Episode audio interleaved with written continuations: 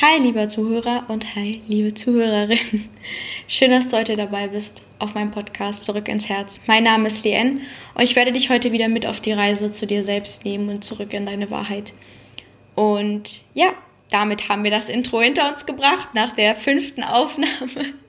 Und jetzt legen wir mal los mit dem eigentlichen Inhalt heute. In dieser Episode wird es um ein extrem wichtiges Thema gehen um ein lebenswichtiges Thema. Und zwar um dein eigenes Herz. Ja, jetzt denkst du dir wahrscheinlich so, okay, ist jetzt gerade ernst? Was will sie mir jetzt darüber erzählen? Weil im Endeffekt denken wir alle, es handelt sich hierbei um einfach ein blutpumpendes Organ und das war's.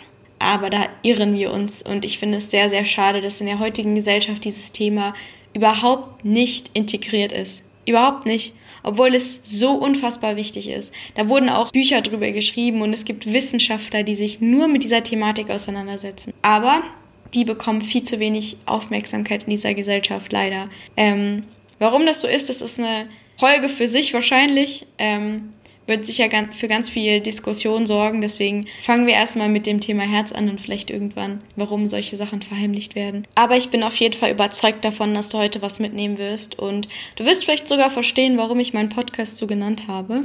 Und ja, das war's mit dem Intro und ich würde sagen, wir starten jetzt. Ich wollte noch ein kurzes Update zwischendurch geben und zwar, ich bin offiziell aus Hamburg ausgezogen. Ja, voll das komische Gefühl, ehrlich gesagt. Und irgendwie auch mega traurig, weil in der Corona-Zeit hatte ich nicht mal die Chance, mich zu verabschieden oder so. Das werde ich dann hoffentlich irgendwie nachholen. In Kopenhagen wohne ich leider immer noch nicht, weil die Grenzen noch zu sind, was voll doof ist.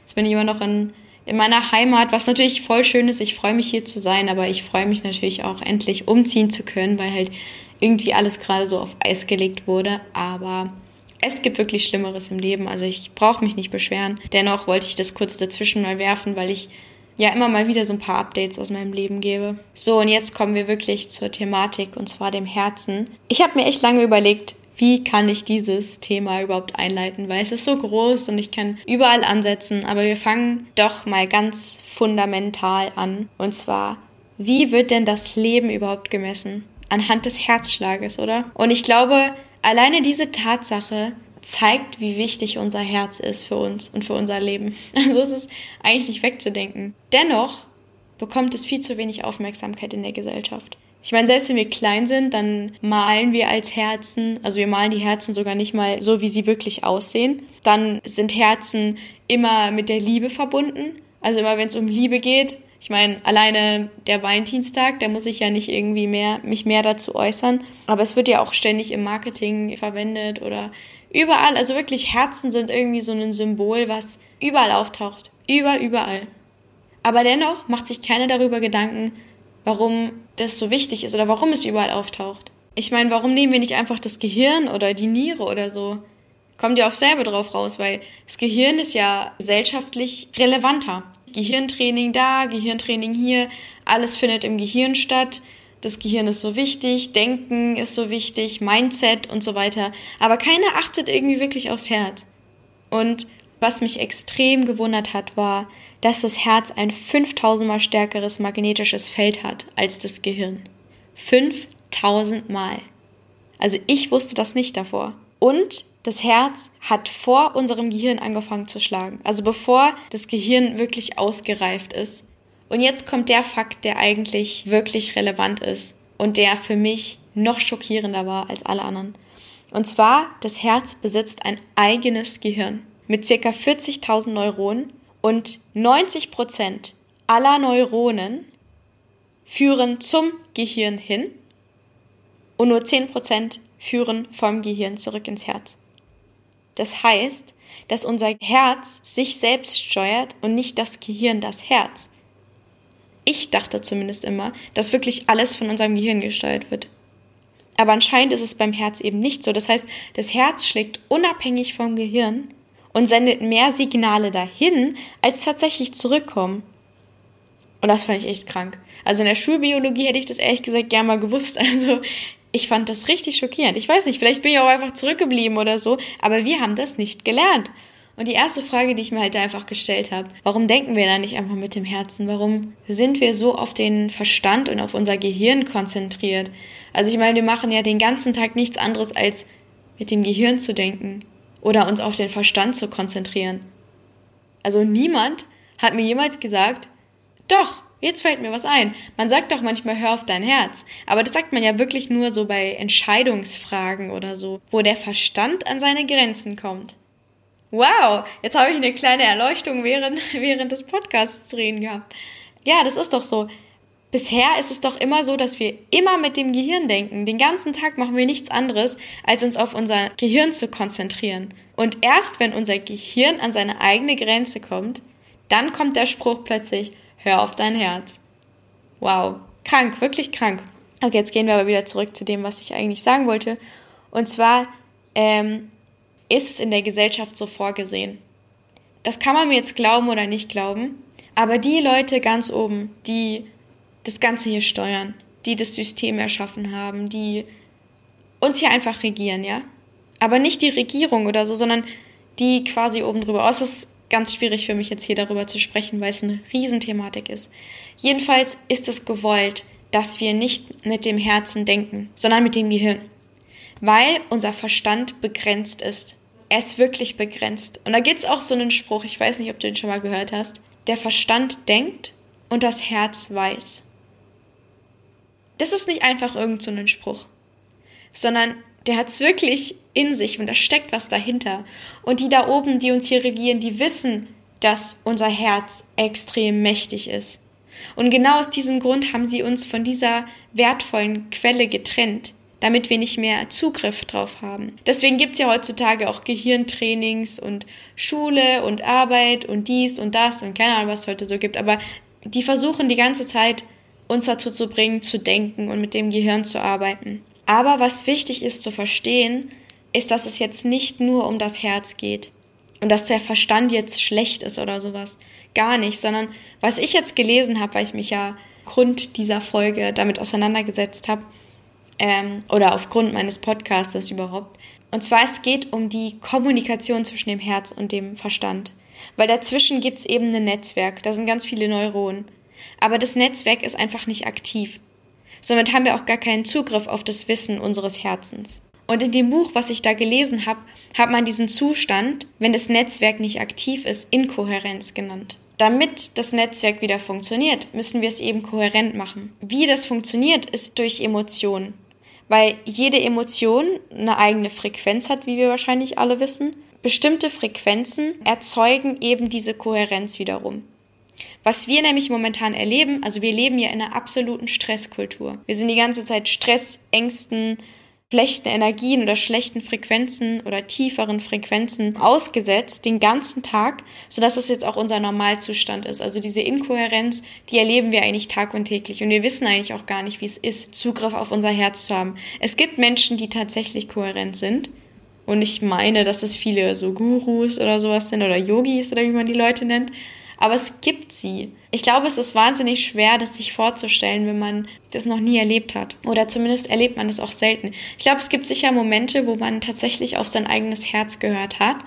Und dann hat man plötzlich diese Zustände erlebt, wenn man mal die Verbindung aufgebaut hat. Auch wenn die nur für einen kurzen Moment ist. Aber Ziel ist es, dass diese Kohärenz durchgängig aufgebaut ist dass wir nicht immer gesondert äh, darauf achten müssen, wieder mit dem Herzen zu denken, sondern es geht darum, dass dieses Netzwerk mächtig und stabil ist, dass wir wirklich konstant kohärent sind.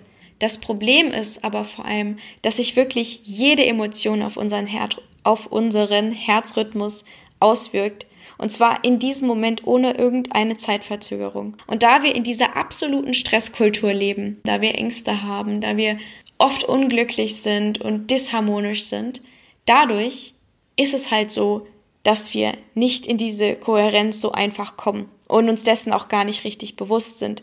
Und die Emotionen, die eben dafür sorgen, dass unser Herzrhythmus wieder kohärent wird, sind zum Beispiel Freude, Dankbarkeit, Fürsorge, Mitgefühl, Passion und vor allem, wenn wir zum Beispiel Dinge machen, die uns wahnsinnig glücklich machen, wie unseren Hobbys nachgehen oder uns in irgendwelchen Sachen verlieren, die uns einfach Spaß machen. Manchmal ist es sogar der Beruf im Idealfall. aber oft eben nicht. Und oft sind wir nicht in diesem Flow-State und in diesen hohen Frequenzen oder in diesen hohen Emotionen. Und genau das ist das Problem. Und genau an dieser Stelle müssen wir ansetzen, wenn wir wieder kohärent sein wollen und wenn wir wieder die Verbindung herstellen wollen. Das heißt, bewusst zu leben und bewusst die Emotionen, die wir uns den ganzen Tag lang geben, dass wir die selber bestimmen und selber ja auch erzeugen. Weil am Ende des Tages haben nur wir die Möglichkeit, unsere Emotionen zu steuern. Egal, was in unserem Umfeld passiert, ja. Es ist scheißegal, was passiert. Du hast deine Emotionen im Griff. Und ich weiß, es ist schwer und ich arbeite selber daran. Aber das ist die Möglichkeit, wie wir es schaffen, wieder diese Verbindung herzustellen. Auch immer wieder so zwischendurch, was ich jetzt im Moment sehr, sehr oft mache, dass man so ähm, gedanklich aus dem Gehirn rausgeht, sozusagen, und versucht, sich vorzustellen, mit dem Gehirn, also mit dem Herzen zu denken und wieder sich selber mal Fragen zu stellen, so, okay, wie fühlt sich das jetzt an, wenn ich das tue? Oder was will ich? Will ich das oder will ich das? Und nicht, was denke ich, was wäre jetzt sinnvoll, sondern einfach, was fühlt sich gut an? Also der Freude zu folgen und dem zu folgen, was dich glücklich macht. Ich weiß, es ist nicht immer so easy und umsetzbar, aber das ist der Ansatz. Und es ist wirklich wichtig, dass wir diese Kohärenz herstellen. Also es ist wirklich wichtig. Bringt dir gesundheitlich einen mega Vorteil. Also im Prinzip muss man sich so vorstellen, dass erst dann, dass wir erst dann vollkommene Menschen sind und unser volles Potenzial ausleben können als Menschen, wenn wir kohärent sind. Und das ist ein Fakt. Und ich kann dir wirklich nur empfehlen, darüber Bücher zu lesen, weil da stehen viel, viel mehr Details darüber, als ich, was ich jetzt hier gesagt habe. Und da stehen auch die ganzen gesundheitlichen und menschlichen Aspekte. Das Ding ist halt, dass wenn wir wirklich Zugriff auf unser Herz haben, haben wir so viel Macht, was wir uns gar nicht vorstellen können. Aber nicht diese menschliche Macht, die man jetzt hier denkt, sondern wir sind nicht mehr beeinflussbar von unserem Außen. Wir sind nicht mehr so sensibel. Wir sind viel mehr in uns gekehrt. Wir wissen, was zu tun ist. Wir wissen, was wir wollen. Wir sind gesund. Wir sind vollkommen wir sind glücklich, wir leben in hohen Emotionen und wir folgen unserem Herzen einfach. Und das ist so wichtig und das betrifft jeden einzelnen Lebensbereich. Also es gibt nichts, wo es nicht anwendbar ist. Das Herz ist das, warum wir überhaupt leben dürfen. Wenns Herz nicht schlägt, sind wir tot. Das ist einfach ein Fakt. Und wenn unser Herz nicht funktioniert, dann leben wir nicht so, wie wir es eigentlich könnten das ist auf jeden Fall meine Message hier. Ich habe jetzt eigentlich mir noch viel mehr Notizen zu dem Thema gemacht, was ich gerne noch alles erzählen möchte und vor allen Dingen, was man da so alles machen kann. Aber ähm, ich glaube, das wird jetzt sonst viel zu lange. Ich kann wirklich einfach nur ein Buch empfehlen und zwar von Joe Dispenza. Den kennst du vielleicht.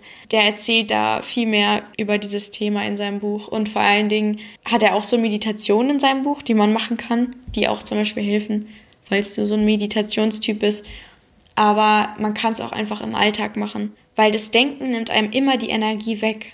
Und wenn man mit dem Herzen arbeitet, dann fühlt es sich wieder leicht an.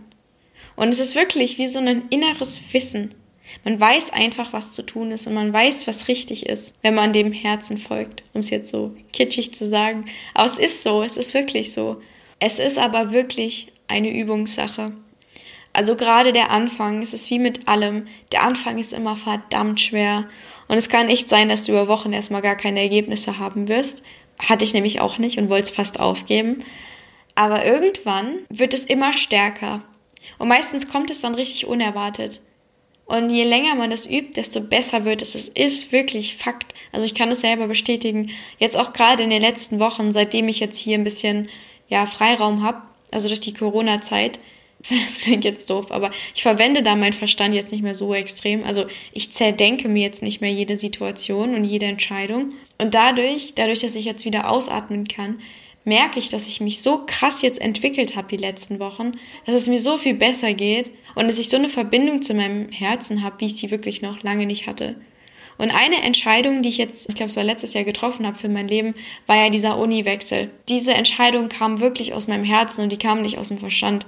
Ich habe mir die Situation mit meinem Verstand kaputt gedacht, also wirklich kaputt gedacht, dass ich irgendwann am Ende gar nichts mehr wusste.